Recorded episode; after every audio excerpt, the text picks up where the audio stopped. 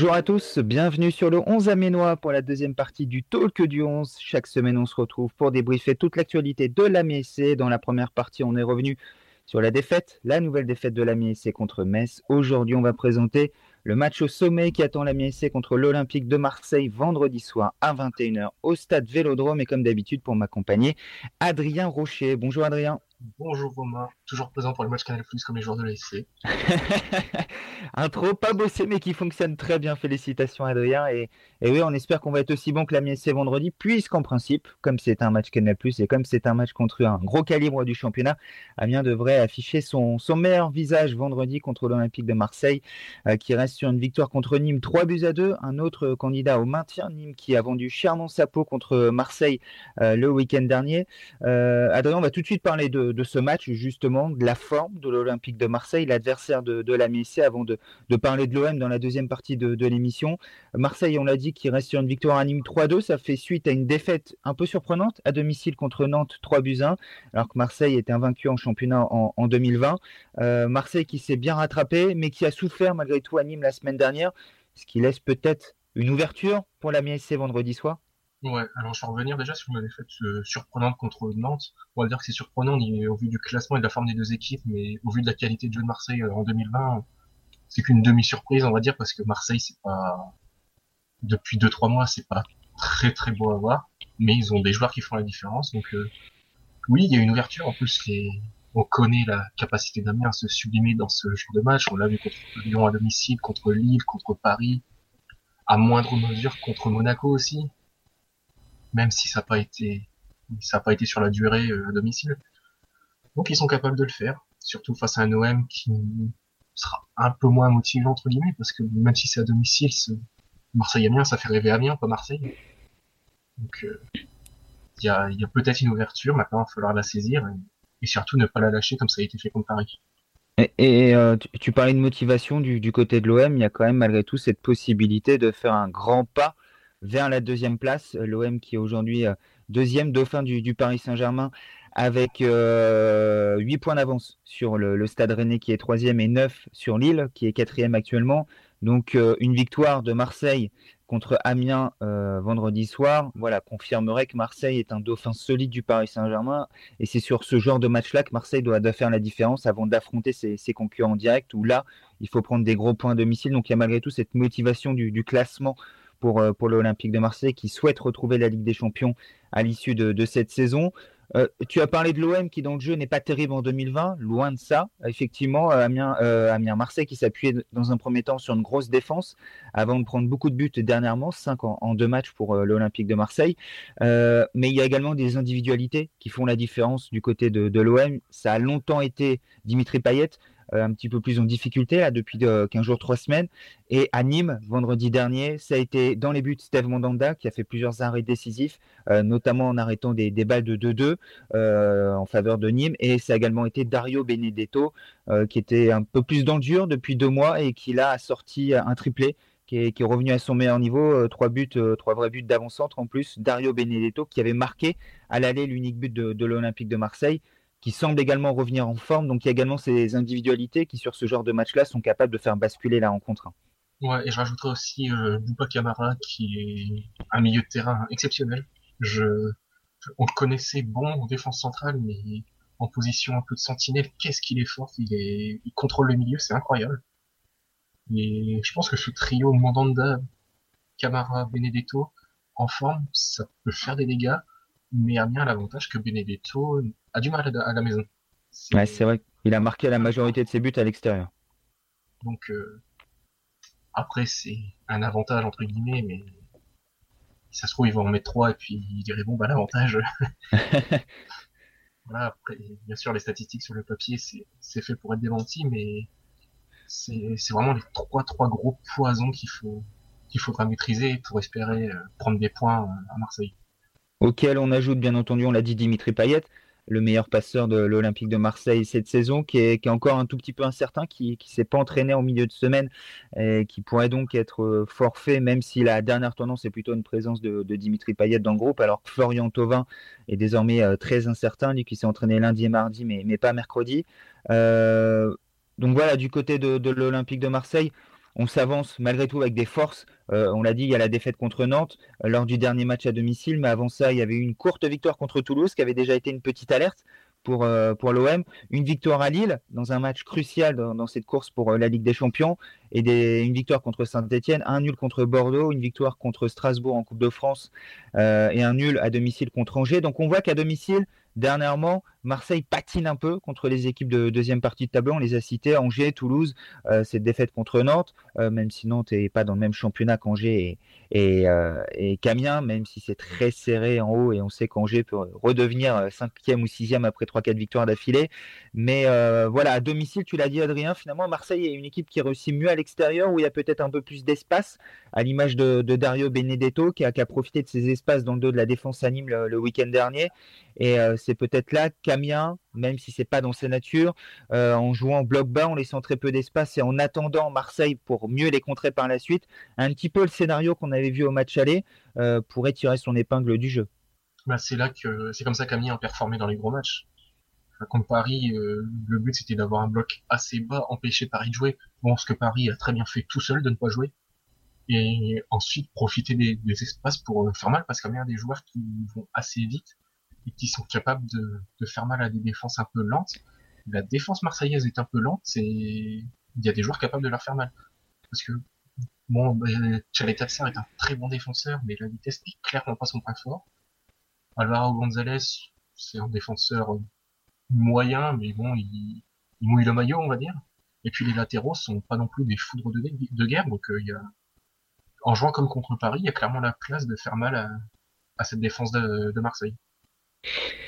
Adrien, après le, match aller et également la saison dernière de, l'OM, est-ce que tu t'attendais à ce stade de la saison, à 11 journées du terme, aller voir deuxième avec une solide avance sur le, reste du, troupeau euh, d'équipes en lice pour la Coupe d'Europe, même si, on le rappelle, il y a des équipes qui ne sont pas tout à fait au niveau attendu cette année. On peut citer Lyon, on peut citer Monaco.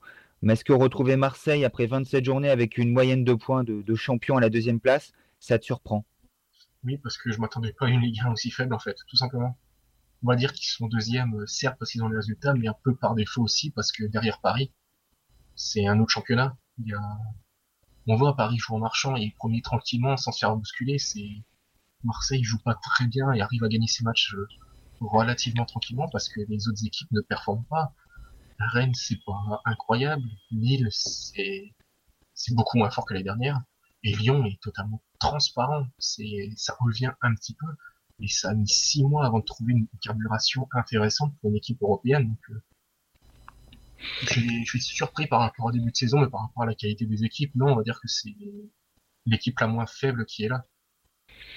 Bon, tu l'as dit, euh, l'OM est, une équipe euh, qui peut avoir des difficultés contre des, adversaires de calibre un peu inférieur où le, match va être fermé, où il va falloir faire le jeu. Dernièrement à domicile, ça, l'a prouvé avec des résultats un peu en dents de scie. Euh, on l'a dit, cette euh, courte victoire contre Toulouse, ce, match nul contre Angers dans un match extrêmement fermé.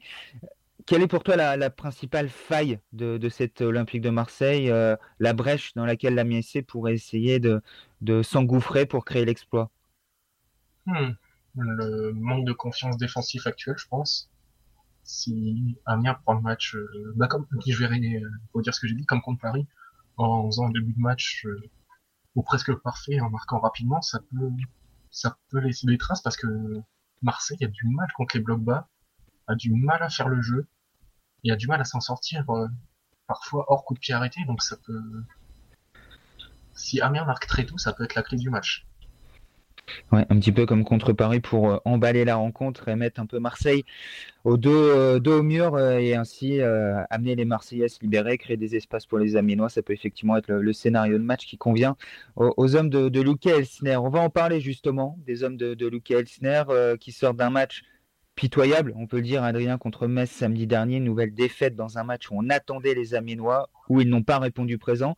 Une défaite 1-0, les Aminois sont désormais condamnés à des exploits jusqu'à la fin de saison.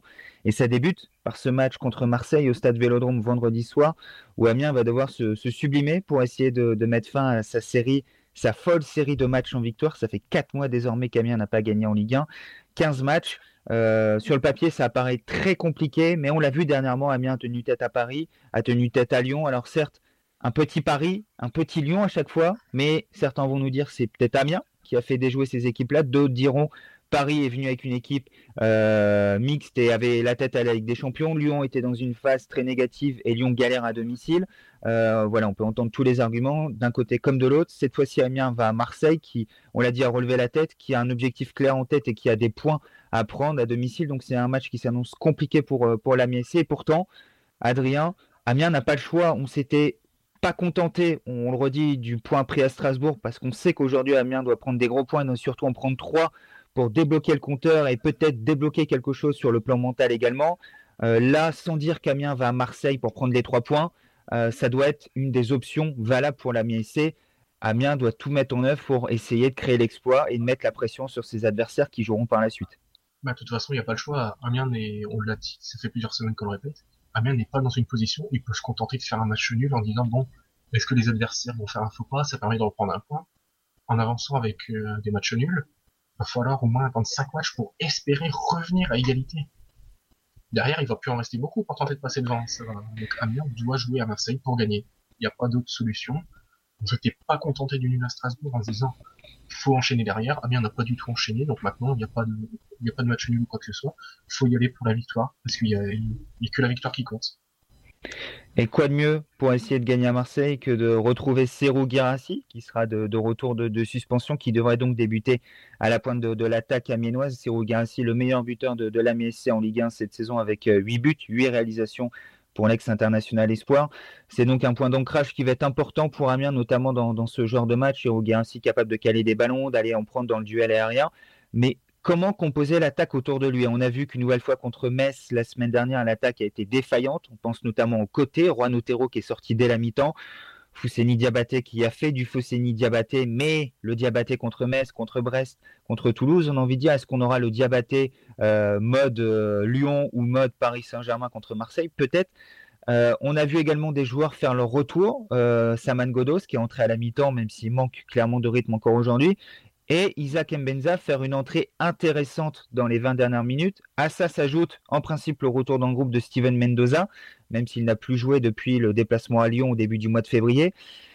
Comment tu composes l'attaque de l'Amiens SC, Adrien, pour ce match à Marseille? Avec des joueurs de foot, déjà, pour commencer. Donc exit Juan Ça c'est fait. Non, mais c'est bien, il court, il se bat, mais au bout d'un moment, il faut un marque capable de garder le ballon sait faire une passe, qui sait faire un dribble et qui sait faire quelque chose de ses pieds tout simplement. Alors je j'ai du respect pour l'homme, mais le footballeur n'est pas au niveau de la Ligue 1, clairement pas. Enfin, j'ai mis quiconque au défi de me dire après plus d'un an et demi euh, à Amiens, de dire ouais Juan Otero c'est un titulaire en Ligue 1, c'est indiscutable. Personne, personne peut affirmer ça parce que alors il est très bon défensivement, je le concède, mais dans ce cas-là autant le mettre arrière droit. Ce sera, ce sera peut-être pas pire que que j'allais au Calabresi qu'on a vu ces dernières semaines qui sont très en difficulté défensivement. Mais offensivement, c'est il, n'est pas bon. Donc pour moi, je le sors et Donc qui pourrait remplacer du coup à droite? Mbenza Parce que parce que certes, il a un manque de rythme, mais contre Paris, il a fait une entrée assez intéressante, même s'il y a eu peu de temps de jeu. Et puis contre Metz, bah, le danger est arrivé une fois qu'il est rentré. Donc euh, ça mérite d'être récompensé, je pense. Même si on, le rappelle, à son arrivée au club, euh, Isaac Mbenza était loin euh, d'être euh, prêt sur le, plan physique. Il lui a fallu quelques semaines pour se, retaper. il a joué une dizaine de minutes contre le Paris Saint-Germain, temps additionnel compris. Là, une bonne vingtaine de minutes contre contre Metz le week-end dernier, tu penses qu'il est apte à débuter un match et peut-être à jouer une heure cette fois-ci avant de, laisser sa place euh, C'est pas un risque de le lancer titulaire, notamment contre Marseille? Est-ce que dans la tête de Luke Elsner, on n'est pas plutôt euh, à mettre des joueurs qui vont faire le boulot durant la première heure? Je pense à Juan Otero et à faire entrer Isaac Mbenza dans la dernière demi-heure, une fois qu'il y aura peut-être un peu plus d'espace et des joueurs un peu plus émoussés en face? Ouais, mais là on est dans une situation où Amiens doit prendre des risques. Pour prendre des points, il faut prendre des risques. Et jouer dans le confort, Juan Otero, après la première mi-temps qui fait contre Metz, est-ce qu'on se dit, tiens, ah, c'était vraiment un super match, j'ai envie de le remettre contre Marseille, j'ai envie de leur voir ce qu'il peut me faire pendant une heure. Non, moi personnellement, j'ai pas envie. Diabaté, j'ai pas envie de le revoir pendant une heure sur le terrain. Ces joueurs-là ont été super performants, ont été nuls. Je vais dire le mot, ils ont été nuls contre Metz, et on les récompenserait par une titularisation contre Marseille alors qu'on doit gagner. franchement, au bout d'un moment, il faut prendre des risques, il faut arrêter de, de, prendre son petit confort, il faut, enfin, faut les mettre sur la table et puis y aller, quoi. Luca Elsner lui-même a, eu des mois assez durs par rapport à la prestation de, Juan Otero euh, samedi dernier euh, en parlant de première mi-temps calamiteuse. Donc euh, effectivement, ce serait surprenant de, le voir titulaire. Mais la question, c'est qui à leur place? Tu as parlé de Fousseni Diabaté également. Est-ce que tu mets également Fousseni Diabaté sur le banc? Ou est-ce que tu te dis c'est un match Canal+, comme on dit depuis le début de semaine, et peut-être que Fousseni Diabaté va se sublimer? Oui, peut-être, mais enfin, si, si Luca Elsner part dans cette logique-là, c'est pas un coach de Ligue enfin, on va pas se mentir. S'il si, se dit, tiens, c'est un gros match, donc lui, il va peut-être performer parce que sur... Non, faut arrêter, faut, faut prendre les mecs qui sont performants régulièrement. Il y en a un qui a été très longtemps performant, qu'on a cherché à pousser dehors et qu'on ne voit plus, alors qu'il ferait énormément de bien. Et moi, j'aimerais bien le revoir. Alors peut-être que titulaire, c'est c'est peut-être un, compliqué parce qu'il n'a pas joué depuis un moment. Mais qu'est-ce qu'il faut pour que Mendoza rejoue? Eh ben, il faut que le mercato soit fermé un peu partout dans le monde. Et euh, c'est globalement le, cas désormais. Steven Mendoza devrait retrouver le groupe. Il y avait encore des discussions la, semaine dernière. La porte est normalement, avec la ici on prend toujours des précautions parce qu'on voit qu'Amiens a à vendre trois joueurs au mois de février, ce qu'aucun autre de, club de Ligue 1 n'a fait. En tout cas, on prêtait euh, euh, trois, euh, donc de se séparer de, trois joueurs. Jordan Lefort qui est parti après la fin du mercato hivernal en France, euh, direction la Suisse. Jack Lane et donc Eddie Niaoré qui est parti en Chine. Donc on n'est peut-être pas à l'abri de voir finalement Steven Mendoza partir en mois de mars, mais normalement la porte est close. Donc Mendoza redevient un joueur disponible pour Luca Elsner qui devrait faire son retour dans le groupe pour ce match à Marseille. Donc comme tu l'as dit, peut-être qu'il est encore trop tôt pour le relancer titulaire dès le départ mais un petit peu à l'image de ce qu'il avait amené à Lyon en fin de rencontre où il avait joué pour sa pomme. On a l'habitude avec Mendoza, mais il s'était procuré la, balle de braquage, la balle de 1-0. Donc pourquoi pas à Marseille avoir un Mendoza qui, sort du banc et qui propose quelque chose. Mais du coup, Mendoza, on l'a compris, pour toi et moi, c'est peut-être un peu, un peu tôt. Euh, du coup, il reste quoi? Saman Godos Shadrach Akolo? Franchement, Godos, pourquoi pas? Quitte à. Si Amiens veut tenter de faire un coup sur coup de pied arrêté, il n'y a que lui qui peut les tirer correctement. Mhm. Donc pourquoi pas Honnêtement, moi, ça, ne me dérangerait pas de voir euh, des ailes euh, Godos et, et Mbenza. Je sais, attention, je sais très bien que ça n'arrivera pas et que demain soir, je vais regarder la composition et me dire, ah bah tiens, encore Otero et Diabaté. Je suis pas fou. Mais moi, personnellement, voir des ailes euh, Mbenza et, Godos, ça, pourrait permettre un style de jeu intéressant parce que là où Godos n'a pas la vitesse, Mbenza là, vers l'explosivité pour combiner avec Cero, Guerrati et Kakuta et partir en contre. Et avec un Dodos qui descend peut-être un peu plus bas et que les, les alimenter en long ballon pour partir en contre, ça peut faire quelque chose de bien. et peut-être euh, là. Le coffre pour faire tout match, je ne pense pas. Ouais. C'est là qu'il faut voir quelle solution de remplacement pour lui. Et c'est là où un Diabaté ou un Mendoza, un petit peu à l'image de ce que je te disais tout à l'heure pour un Benza, peuvent sortir du banc à une demi-heure, 25 minutes de la fin, selon le scénario du match, pour forcer la décision. Euh, ou alors faire rentrer un joueur à vocation un peu plus défensive pour euh, boucler le couloir euh, si un Christophe Jallet peut potentiellement sortir du banc. Encore faut-il que Christophe Jallet soit en mesure de boucler quoi que ce soit actuellement, lui aussi qui est en, grande, grande difficulté. transition parfaite pour le, secteur défensif. Bakay Dibassi sera forfait à nouveau pour ce match, contrairement à ce qu'annonçait Luke Elsner la semaine dernière. Mais là encore, on en a l'habitude. Luke Elsner est souvent très flou en ce qui concerne les, blessures de, ses joueurs. donc Bakay Dibassi ne sera pas là pour ce match au stade Vélodrome, sauf grosse surprise et un nouveau gros bluff de la le, le concernant. Il ne s'est pas entraîné euh, euh, ce début de semaine, encore mercredi matin. Euh, donc ce serait très surprenant de voir Bakay Dibassi au stade Vélodrome. Donc, on se retrouve donc avec, en principe, Aïtam Alissami titulaire dans le couloir gauche de, de la Alors on sait que face à lui, ça devrait être Valère Germain, qui n'est pas un ailier de débordement, mais il y aura peut-être Bounassar derrière lui qui va prendre le couloir. Et là, Bounassar, euh, c'est pas Cafou, mais bon, j'ai l'impression que n'importe quel joueur face à Itam Alessami aujourd'hui, on, a des raisons d'avoir peur. Bah, c'est-à-dire qu'il a pris le bouillon contre Fabien Santonze. Alors j'aime bien Fabien Santonze, hein, c'est un bon petit joueur, mais bon, c'est devenu un, Marcelo sur le côté droit contre, contre Amiens quand même. Ouais. Et puis, il nous doit une revanche quand même, Itam Alessami. Il n'a pas été bon, il a osé dire que c'était aux joueurs de prendre la responsabilité. Bah, à lui de le faire. Après, là-dessus, par rapport à cette interview d'Aïtam Alessami, euh, pas dire qu'on lui a forcé la main, mais il, était vraiment très marqué au moment où il est, il est passé en zone mixte. Et, et pendant toute l'interview, on sentait vraiment que, contrairement à d'autres, on va le redire encore une fois, c'est un joueur qui était touché par la situation et un peu un peu plombé par tout ce qu'il vivait actuellement avec la MSC. On l'avait également vu ressortir un peu comme ça du match à Strasbourg, euh, où il avait du mal à s'expliquer ce qui, ce qui s'était passé. Et lui-même reconnaissait bah, qu'Amiens n'avait pas fait un bon match. Et il a le mérite et le courage de s'exprimer quasiment à chaque fois. Donc, par rapport à ça, on va un petit peu dédouaner euh, Itam Alissami, mais ça ne n'empêche pas d'être meilleur sur le terrain. Oui, après, euh, moi, là-dessus, il n'y a aucun problème. Et puis, j'ai retranscrit ses interviews, donc je, je sens la déception dans sa voix. Mais faire des beaux discours d'après-match, ça n'excuse pas le fait qu'il n'est pas bon sur le terrain. Mm-hmm. Et puis, s'il il parle euh, de, prendre des responsabilités, mais comme j'ai dit, c'est à, lui de le faire. Il avait marqué à l'aller, mais il fait un match plutôt intéressant. À lui de le refaire. Tout simplement. C'est vrai qu'Aïta Malissami fait partie des joueurs qui, déçoivent aujourd'hui à, à l'Amiens SC. Et hormis si on ressent la carte Christophe Jallet titulaire latéral gauche, comme on l'a vu contre Reims notamment, euh, ce serait très surprenant de, ne pas le voir débuter dans le couloir gauche. Quid du latéral droit? Euh, Apparemment, Arturo Calabresi devrait faire son retour en, défense euh, sur le côté droit après la sortie très convaincante non plus de, Christophe Jallet, qui est clairement en manque de rythme le week-end dernier contre Metz. Euh, Adrien, il y a un dernier secteur de jeu qu'il faut rapidement évoquer, c'est le milieu de terrain. Euh, ça sera officiel ce jeudi soir, mais Alexis Blin et Bongani Zungu seront suspendus pour la réception d'Angers le, week-end prochain.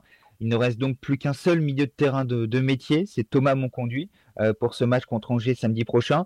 Est-ce qu'il faut ménager Thomas Monconduit demain au stade Vélodrome pour éviter que lui aussi euh, prennent potentiellement un carton rouge et que Luke Elsner se retrouve avec un milieu de terrain complètement déshabillé contre les Angevins. Ouais, c'est compliqué parce il y a aussi risque de blessure, mais dans ce cas-là, si on joue avec la peur de prendre une blessure ou un carton rouge, ben on joue plus en fait, on met jamais les bons joueurs parce que ah mais la semaine prochaine il y a tel match et et puis ah je vais pas le mettre parce que ceci parce que cela parce que c'est la fête des lumières non parce que c'est la fête de la bière enfin. J'exagère bien sûr hein, c'est si on part dans cette logique là il y a toujours un risque quelque part de, faire jouer un joueur donc euh, non pour moi faudrait il doit jouer tout simplement. S'il est performant qu'il est bon et qu'il se sent bien il doit jouer. Tout simplement parce que en plus ce serait privé d'un des deux seuls éléments assez performants euh, contre Metz. Mm la logique m'échapperait totalement. Ouais, c'est vrai que ça, se défend également ce, point de vue. On va voir ce que, ce que va faire Luca Elsner et surtout ce qu'il fera le week-end prochain contre Angers, comment il va composer son milieu de terrain, sachant que Mathieu Baudemer est, toujours euh, blessé, en phase de reprise, qu'Edine Yaoré est parti, et que derrière ça, les options s'appellent euh, Jonathan Bumbu et Madi Talal. Euh, Jonathan Bumbu qui était remplaçant en équipe réserve le week-end dernier, Madi Talal qui n'avaient même pas joué, qui étaient dans le groupe de la MSC la veille, donc des joueurs qui sont également en manque de rythme. Bref, euh, peut-être l'option d'un défenseur central qui monte au milieu de terrain. Euh, ça va être très compliqué euh, pour Luki Altiner de, solutionner ce, problème qui semble aujourd'hui un peu insoluble. Adrien, la phrase de la semaine, c'est celle qu'André Villas-Boas a, tenue en conférence de presse mercredi après-midi. Au moment où il a parlé d'Amiens, il a dit Amiens est sur une phase négative de résultats, mais ils ont perdu seulement face à Monaco, avec des buts dans les dernières minutes. Ils ont fait 4-4 contre le PSG, puis 0-0 contre Strasbourg à l'extérieur. Évidemment, ils ont perdu leur dernier match contre Metz, ce qui les met un peu en difficulté, mais je les trouve très bons. Euh, bon, c'est une fameuse déclaration de coach d'avant-match, mais dans le contexte actuel, on va pas dire que ça nous fait doucement rire, mais ça paraît un petit peu euh, loin de, la réalité des choses de dire qu'Amiens est, très bon ou que Villas-Boas euh, les trouve encore très bons aujourd'hui. Euh, ce qu'on a vu d'Amiens samedi soir contre Metz ne peut pas permettre d'avoir ce jugement-là. Ni ce qu'on a vu à Strasbourg. Effectivement. Donc ouais, peut-être que ah, peut-être qu'il a vu les matchs de l'année dernière. Donc peut-être qu'il a resté sur l'image du match aller. Ouais, peut-être, et qu'il a vu les matchs du match aller, mais très bon, non. Il y a eu une, très très bonne première mi-temps contre Paris, une très bonne première mi-temps contre Monaco, et puis sur le début de l'année, je crois que c'est à peu près tout, ou alors j'en oublie. Mais j'ai pas souvenir de me dire, tiens, il y a encore, ça, c'était une super mi-temps, ça a été un super match, a bien mérité mieux, non, j'ai pas, en dehors de, de Monaco et Paris, non. Ouais, je suis assez d'accord avec toi. Je vois pas grand chose d'autre à se mettre sous la dent pour, pour la MSC en ce début d'année. Peut-être le réveil contre Marseille vendredi soir, c'est tout ce qu'on souhaite à, la MSC. Et on va justement parier sur ce match, Adrien, avec notre partenaire winamax.fr. les cotes sèches pour ce match, Marseille est bien entendu favori à hein, 1,54. Le nul est à 4 et la C est à 6,75. Finalement, une cote assez, assez logique. Je m'attendais à voir plutôt Amiens aux alentours de, de 8, mais peut-être que les, difficultés actuelles de, Marseille à, domicile et les victoires très, très serrées, les matchs nuls, amènent cette cote-là de, de la C. Peut-être également la performance d'Amiens contre les têtes d'affiche du championnat. Euh... L'absence de Payet. Ouais, ça joue aussi sans doute dans, la manière dont, les cotes ont été faites par les, bookmakers. Qu'est-ce que tu vois sur ce match, Adrien, toi qui, on le rappelle, est également charge de la rubrique euh, euh, Paris sur le 11 Ouais, après la plantade totale contre Nice, mais bon, je m'attendais à des joueurs qui jouent, du coup, on va relativiser. Je vais... Vu que c'est un match Canal+, Amiens ne perd pas, côté à 2,35. Donc Amiens, Les deux équipes qui marquent, côté à 2. Ouais, j'avais pris aussi parce que parce qu'on l'a déjà dit, c'est dans ce genre de match qui se sublime. Et puis et puis allez, si si on veut être un peu fou, on part sur, enfin un peu fou, c'est ça va être un risque très limité. Dario Benedetto ou Sergio Girassi buteur, pratiquement côté à 2, c'est 1,86 et je pense que c'est un bon retour sur investissement.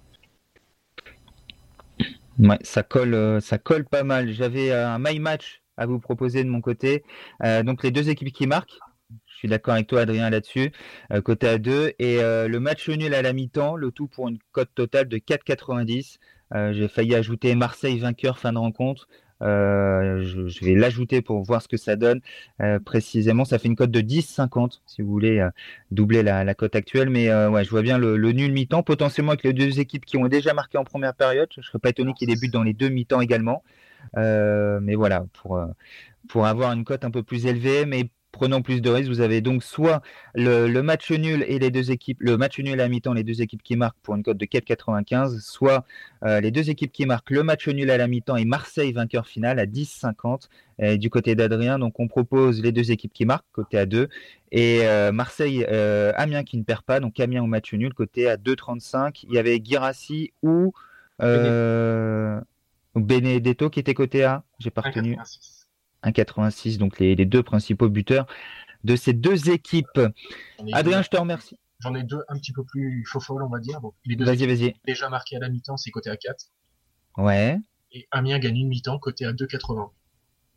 Ouais, celle-là, elle est pas mal aussi. Euh, ça peut être Amiens qui mène à la mi-temps et après un résultat nul à la fin du match. Euh, bref, tout est possible. Mais en tout cas, on voit des buts sur cette rencontre et notamment des buts des deux côtés et euh, deux mi-temps sans doute parsemés de buts entre Marseille et Amiens vendredi soir. On rappelle coup d'envoi 21h, un match à suivre sur le 11 aminois.fr et également chez nos confrères de France Bleu Picardie. Adrien, je te remercie euh, pour cette deuxième partie du talk. On se retrouvera la semaine prochaine pour débriefer ce match contre Marseille et évoquer la réception d'Angers, en espérant bien entendu une victoire de l'Olympique de Marseille. Et on espère qu'on pourra dans la première partie du talk. Euh, Damien euh, Damien, pardon. Damien, et on espère que dans la première partie du talk, on pourra effectivement avoir euh, un point de vue positif pour une fois sur une prestation de, de la MSC, qu'on pourra enfin dire c'est fini, 15 matchs sans victoire, c'est fini, les 4 mois sans victoire, c'est fini, et on espère que Diabaté et consorts auront euh, brillé, et on espère surtout que derrière, s'il y a victoire, Amiens sera en mesure de, de la bonifier lors de, de la réception d'Angers, sans quoi on retombera dans le même souci. Euh, Amiens capable de battre les gros, mais Amiens incapable à domicile contre les, les, concurrents directs ou les, les équipes à portée de prendre des gros points, et donc Amiens sera à nouveau en grande difficulté pour son maintien. Bref, tout ça pour l'instant, c'est de la science-fiction et on verra ce que ça donnera premièrement contre Marseille vendredi à 21h au stade Vélodrome. Merci Adrien. Bah, merci à toi. Et puis bon match euh, demain. Bah, merci beaucoup. On sera effectivement euh, au stade Vélodrome. Euh, donc, résumé du match dès le coup de sifflet final, les réactions dans la soirée, l'analyse, les notes le lendemain, vous en avez l'habitude sur le 11amenoa.fr, le site d'actualité sur l'Amiens et l'ensemble du football amateur à Amiens. Bonne semaine à tous.